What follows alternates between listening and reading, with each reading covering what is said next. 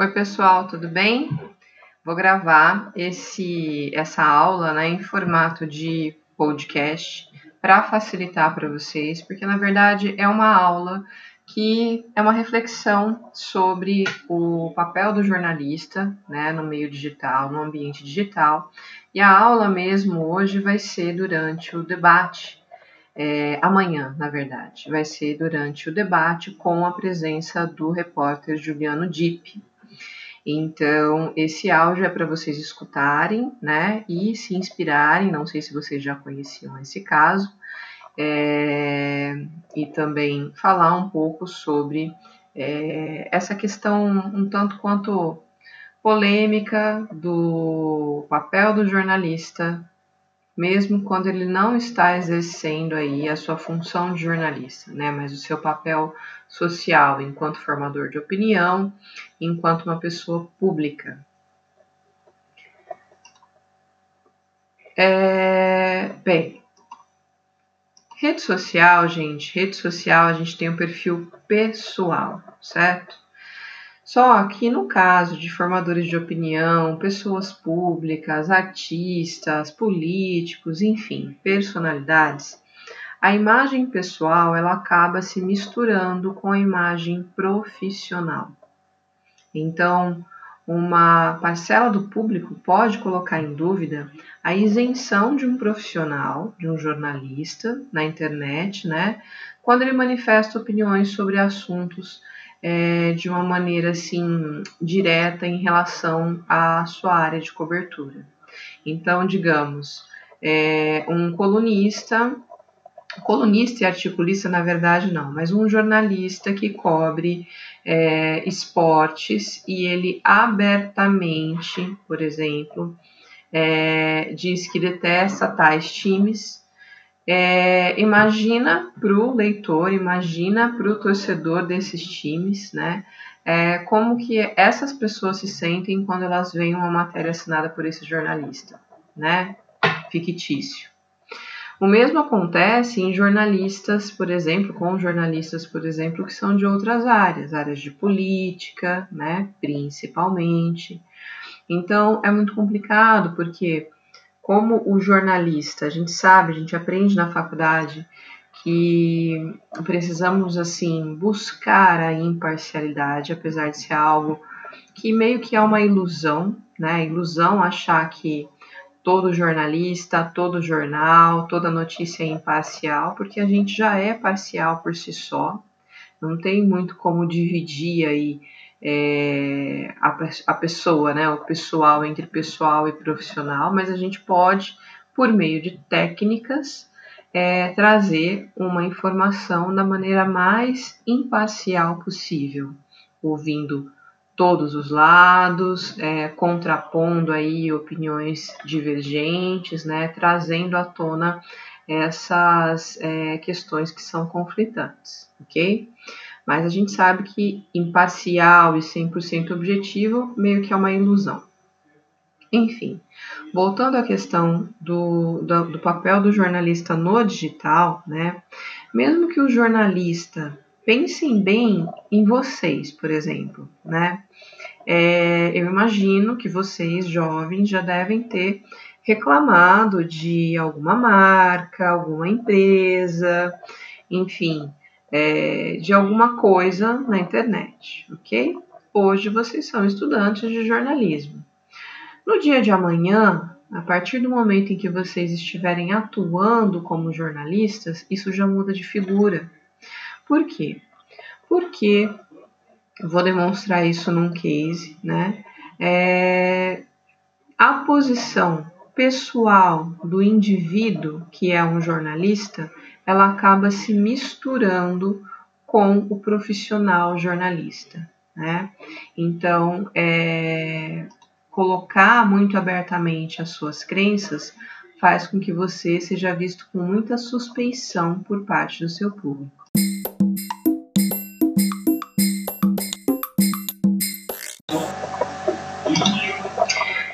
Bom, gente, Folha de São Paulo tem aí um manual né, é, de conduta para jornalistas em redes sociais digitais. A Globo tem também, suas afiliadas também tem, o New York Times tem também.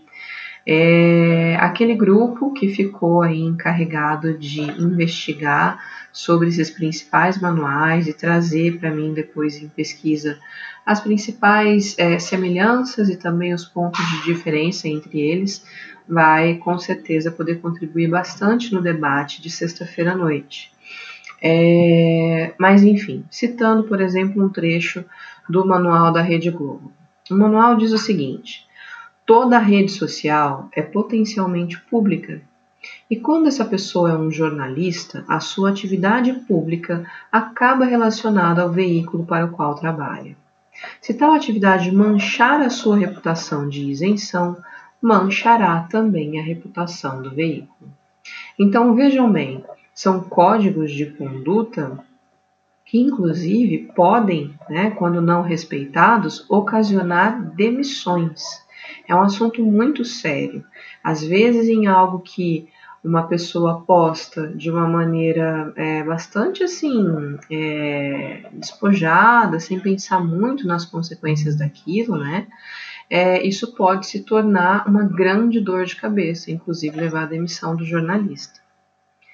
O New York Times, por sua vez, é ainda mais incisivo em relação ao que o jornalista pode, ou melhor, não pode fazer nas redes sociais. Então, alguns trechos do Manual de Conduta do New York Times vão dizer o seguinte: Sempre deixamos claro que os funcionários da redação devem evitar postar qualquer coisa nas redes sociais que prejudique nossa reputação de neutralidade e imparcialidade. Nos posts de mídia social, nossos jornalistas não devem expressar opiniões partidárias, promover opiniões políticas, endossar candidatos, fazer comentários ofensivos ou fazer qualquer outra coisa que prejudique a reputação jornalística do The Times. E eles vão além, não só em relação àquilo que o jornalista coloca na sua rede social, mas também os grupos com os quais ele frequenta. Então, no manual do New York Times está escrito, por exemplo, Evite se juntar a grupos privados e secretos no Facebook e em outras plataformas que possam ter uma orientação partidária. Por quê? Porque alguém, tudo que é digital fica registrado. E se alguém, porventura, estiver nesse grupo e der um print, por exemplo, ali é, na, nos integrantes do grupo, né, e isso for a público, e aquele grupo é um grupo democrata, por exemplo, ou é um grupo republicano, isso pode gerar aí uma é, reverberação muito negativa para o jornal. E o jornal também é, coloca, né, porque assim, também tem o lado, além do jornalista é, ter que pensar muito bem naquilo que ele coloca como suas publicações pessoais, né, mesmo fora do horário de trabalho, fora da sua rede social oficial de trabalho, o jornalista ele também é muito atacado. A gente sabe disso. Os perfis pessoais estão sendo cada vez mais atacados nesse momento e qualquer um pode fazer isso, né? Então, o New York Times vai dizer o seguinte: se um leitor questionar ou criticar seu trabalho ou post de mídia social e você quiser responder, seja cuidadoso. Não insinue que a pessoa não leu atentamente o seu trabalho. Olha só, gente, muito complicado isso, porque o que a gente mais sabe é que as pessoas não leem aquilo que elas estão criticando na internet. Então vejam que no New York Times, que é o jornal mais emblemático, mais poderoso do mundo, os jornalistas são bastante podados. Né? E aí eles continuam: se a crítica for especialmente agressiva ou imprudente, provavelmente será melhor deixar de responder. Ok, tudo bem, né? Não ficar comprando briga em terreno de internet é a melhor coisa que a gente tem a fazer mesmo. E eles continuam: também apoiamos o direito dos nossos jornalistas de silenciar ou bloquear pessoas nas mídias sociais que são ameaçadoras ou abusivas.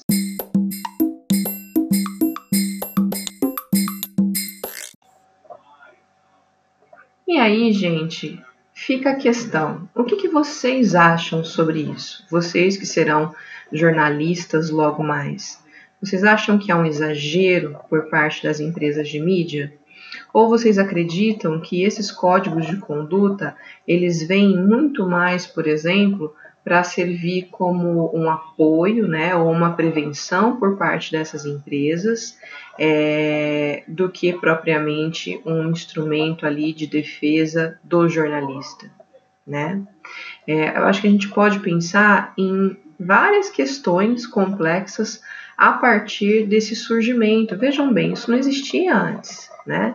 Então, isso só, os códigos de conduta em redes sociais pessoais só existir, existem, né? É, a partir do momento em que a internet 2.0, lembram lá das nossas primeiras aulas, então a web participativa, ela ganha popularidade, porque daí qualquer um fala qualquer coisa, qualquer um resgata um tweet, qualquer um pode dar um print numa tela, né? Tudo no digital continua sendo registrado. E aí, gente, para ilustrar tudo isso que eu estou dizendo para vocês, é, eu queria conversar, né, mostrar para vocês, não sei se vocês já conhecem esse caso, mas falar do caso do Danilo Gentili. Vocês já conhecem o Danilo Gentili, né, humorista e apresentador, e o é, repórter Diego Vargas. O Diego Vargas é um repórter bastante jovem, é, na casa aí dos 20 anos ainda, e ele em 2017 ele começou a trabalhar na Folha de São Paulo. Antes disso, ele trabalhou em algumas revistas voltadas para o público adolescente e tinha bastante experiência já, mesmo sendo bastante novo, em entrevistas nacionais e internacionais. Por conta disso, ele consegue então um emprego fixo na Folha de São Paulo e uh, ele vai para a cobertura, né, aquilo que a gente chama de press junket. Ele vai é, para a cobertura de lançamento do filme do Danilo Gentili. Em 2017, o Danilo Gentili ele escreveu né, o roteiro e protagonizou um filme que se chama O Pior Aluno da Escola. E aí, é, nessas press junket, né, uh, eu já participei de algumas em São Paulo, então a gente assiste em primeira mão, a gente não pode fazer nenhum tipo de registro daquele material, geralmente é um filme ou um álbum musical, por exemplo, que ainda não foi lançado oficialmente, então a gente não pode registrar de maneira alguma, e a gente assiste e depois a gente tem aí 15, 20 minutos para conversar com é, o artista principal aí daquela obra.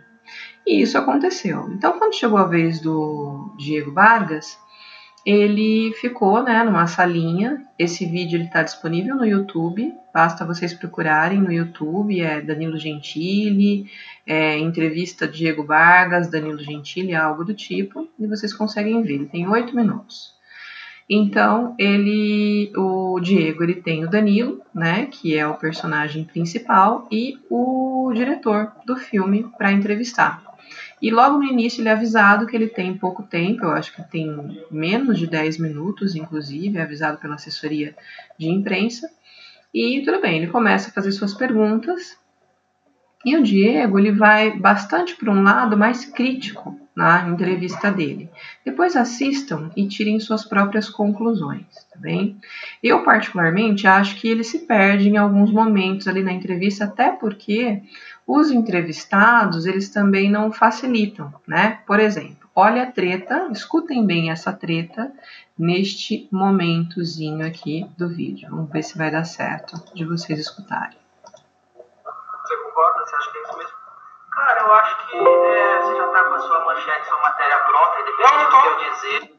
A, a arte, a ficção vai começar a tratar, você pega uma oportunidade muito grande de, de trabalhar esse assunto. Né? Você concorda? Você acha que é isso mesmo? Cara, eu acho que é, você já está com a sua manchete, sua matéria pronta, independente não, não tô, do que eu dizer, não, você não, já vai estar. Tá. Não tô, tô sim, só é, pergunta. Eu acho que a melhor forma de fazer, de fazer o próximo filme é pegar no seu telefone e você prestar uma consultoria, se você permite ou não que a gente faça se soa na ofensiva, eu acho que é isso. Não, não, não bom, tudo bem. É, e a gente está também verando uma lei que, dizer, a... Ou seja, não sei se deu certo, depois eu vou testar para ver se deu certo aqui o som.